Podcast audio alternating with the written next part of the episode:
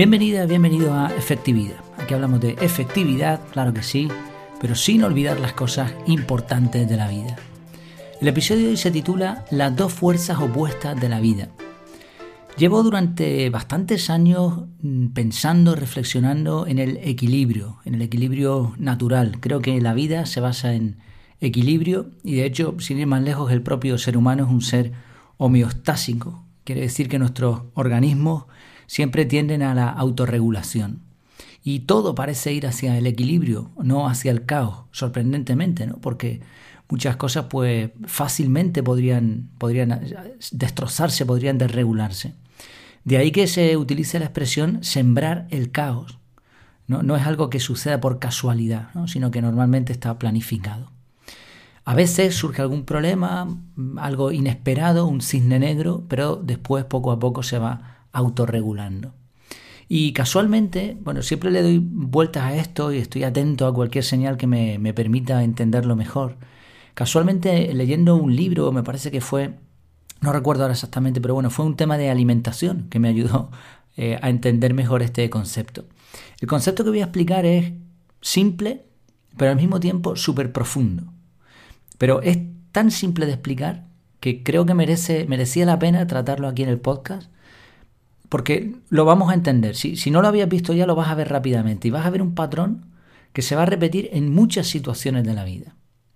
El ejemplo de alimentación, que fue lo que me, hizo eso, sonar las alarmas, ¿no? encenderse la, bombilla arriba en la azotea, fue el de el sodio y el potasio, o el potaxio, como le gustan decir algunos por ahí. ¿no? El, el sodio tiene mucho que ver con la sal, de hecho la sal tiene un 40% de sodio, y el potasio es como contrario. En realidad son dos cationes, iones con cargas positivas, y los dos tienen forma de sal, así que en realidad se parecen bastante, pero al mismo tiempo son, son eh, contrarios, ¿no? Necesita siempre un equilibrio entre sodio y potasio en la alimentación. Y este, este equilibrio se sustenta en una fuerza de contracción y expansión. Contracción se contrae, expansión se expande. Si tú pones un filete en un plato y le echas sodio o sal, lo que va a ocurrir es que se, mm, se seca, ¿no? Se, se, contrae. Pero si le echas potasio, lo que va a ocurrir es que se deshace. Entonces son, son dos fuerzas, ¿no? Contracción y expansión. Quizá no lo he dicho del todo correcto, si alguien entiende más que, que yo, seguro hay mucha gente, ¿no? Que, que, entenderá mejor esto y a lo mejor me equivoco en algo. Pero básicamente las dos fuerzas que, que quería resaltar y que fue mediante este mediante esta idea que, que, la desarrollé después, ¿no? Y me di cuenta de esto del equilibrio y estas dos fuerzas, fue esto, ¿no? El ejemplo del sodio y el potasio. Pero fíjate, vamos a ver algunos patrones para, para ver cómo se repite. A nivel macro, el universo. El universo saben los científicos que está en expansión. Eso lo saben por diferentes, diferentes medidas, diferentes cálculos que han hecho. Se sabe, ¿no? Por la luz, la velocidad de la luz, etcétera. Se sabe que el universo se está expandiendo. Y además parece que aún en un plano más o menos horizontal, ¿no? con un grueso, algo así, ¿no? no se expande hacia todos los lados igual, sino como si fuese una especie de, mapa, de, plano. Pero al mismo tiempo, contraria a esa fuerza de expansión está la fuerza de contracción. En el universo es la fuerza de la gravedad. Fíjate, por ejemplo, el sistema solar, ¿no? El sistema solar tiene un núcleo, que es el Sol, y los planetas orbitando alrededor. ¿Y, y qué fuerza debe tener esa gravedad como para que un planeta como la Tierra esté a un montón de distancia del Sol y aún así siga girando. O sea, el universo se expande, se agranda, pero mientras tanto sigue totalmente contraído en su interior. Me, llamó la atención, ¿no? Viendo unas noches atrás, hace ya unas semanas, con, un telescopio, viendo las estrellas y los planetas, pudimos ver las lunas de, de Júpiter, pudimos ver Saturno, chiquitito, espectacular. Y una persona del grupo se sorprendió al darse cuenta de que más allá de los planetas, mucho más lejos están las estrellas. Es decir, nosotros vemos las estrellas y los planetas a la misma distancia, ¿no? Nuestro ojo no percibe esa, dimensión, ¿no? Sin embargo, no hay estrellas tan cerca de la Tierra como los planetas, porque si no los planetas no orbitarían alrededor del Sol, sino alrededor de otra estrella, ¿no? Entonces está el sistema solar y entre medias hay hueco, no hay absolutamente nada. Y muchísimo más lejos están las estrellas. Y vamos a ver otro patrón para, para ver cómo se repite esto a nivel micro. Eso era a nivel macro. Nivel micro, el átomo. Durante muchos años se pensó que esto era la, la, lo más pequeño que existía, ¿no? Ahora se sabe que dentro del átomo está el núcleo y que alrededor están orbitando los electrones. Y igual, el átomo tiene muchísimo hueco. Nosotros vemos una mesa de hierro fundido y ahí, vemos eso totalmente condensado, pero en realidad dentro hay un montón de hueco. Hay más hueco que materia. Pero igual, ¿no? El electrón está girando, se expande, por decirlo así. De hecho, cuando juntas átomos de diferente, del mismo tipo, lo que ocurre es que el electrón puede saltar de un átomo a otro. Está orbitando alrededor del núcleo del átomo, pasa a otro átomo y eso es una corriente eléctrica. De ahí electricidad, de ahí la electrónica. Igual, ¿no? El, átomo pues está moviéndose, está en expansión, los electrones se van, van girando y desde que tienen la oportunidad de saltar, saltan. Pero el átomo en su interior es un núcleo cerrado, tan cerrado, tan poderosa es la fuerza de contracción, que para romperlo hace falta un cañón enorme donde se dispara a toda velocidad un átomo desde una punta y otro átomo desde otra punta y lo explotan para ver qué, es lo que sale ¿no? de ese núcleo porque siguen ahí intentando descubrir más, elementos como el famoso bosón de Higgs y, todas estas cosas. Entonces contracción y expansión. Pero vamos a verlo en más patrones. El ciclo del sueño.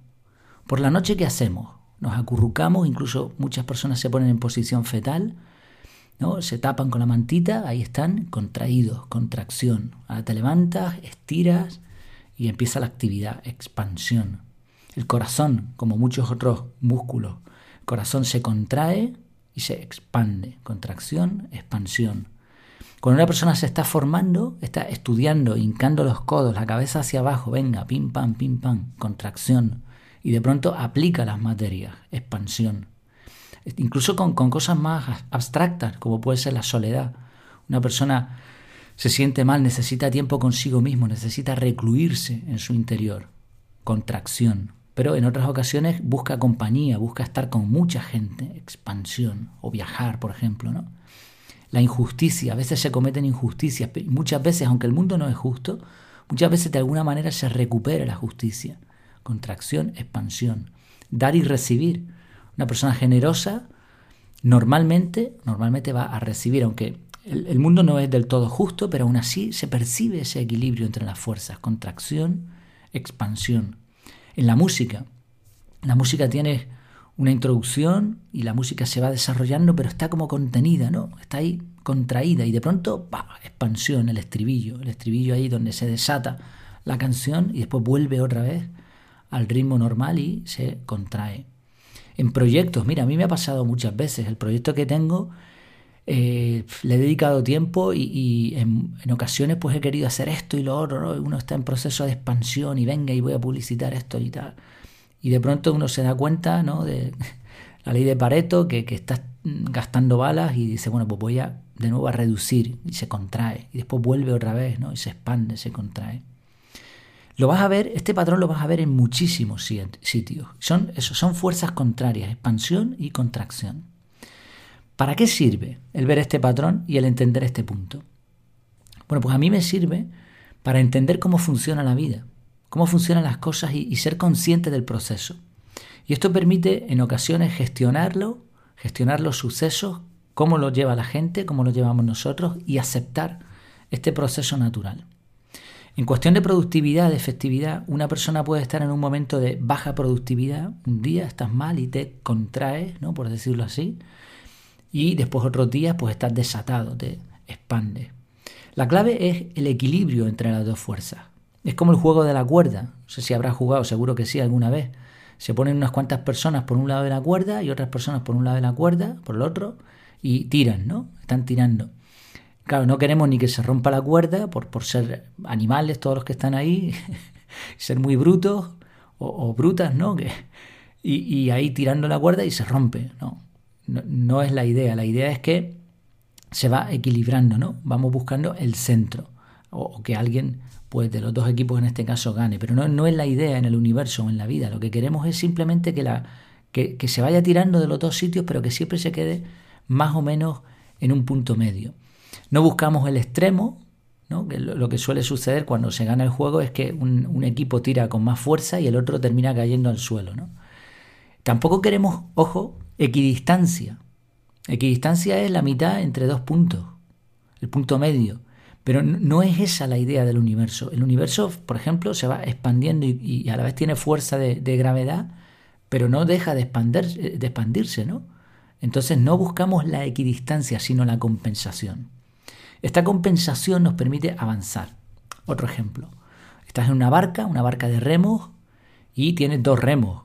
Si tú remas con uno, pues la barca no hace sino dar vueltas. Si remas con los dos, pero con uno le das más potencia, lo que hace la barca es avanzar, pero siempre escorada, girada hacia un lado. Pero ahora cuando tú compensas, vas compensando, le vas dando un poquito más de fuerza a la derecha, un poquito más de fuerza a la izquierda, dependiendo de las corrientes, etc., pues lo que consigues es que la barca avance hacia adelante y lo más posible, lo más recta posible. Y cuanto más recta está, más avance tiene. Entonces esa compensación, ¿no? contracción y expansión nos permite que, que en la vida podamos avanzar mientras seguimos seguimos trabajando en, esos dos extremos. También el, entender este patrón nos permite ver un peligro.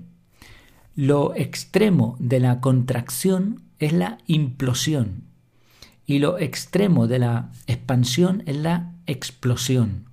Implosión y explosión. Y ambas son un desastre, son malas.